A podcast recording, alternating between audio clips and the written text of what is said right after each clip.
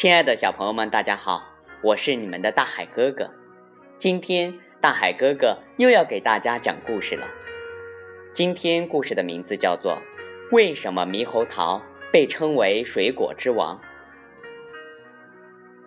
餐桌上放着一盘水果，里面有橙子、苹果和猕猴桃，它们正聚在一起聊天呢。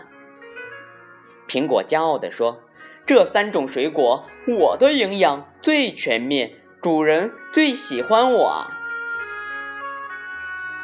橙子一听，不服气地说：“我富含维生素 C，主人最喜欢我。”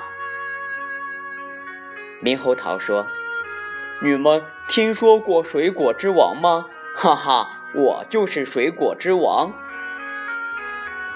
小朋友们，原来猕猴桃富含人体必需的多种维生素，其中的维生素 C 是橙子的五倍，是苹果的二十倍。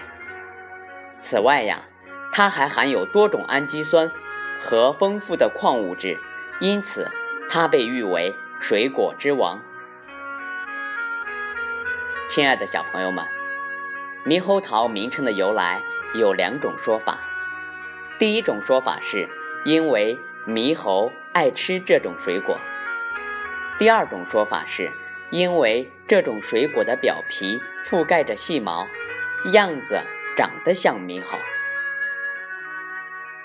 大海哥哥还要告诉小朋友们，猕猴桃。不能与牛奶同食，因为呀，猕猴桃中的维生素 C 容易与牛奶中的蛋白质凝结成块，不仅会影响消化和吸收，还会使人出现腹胀、腹痛、腹泻等情况。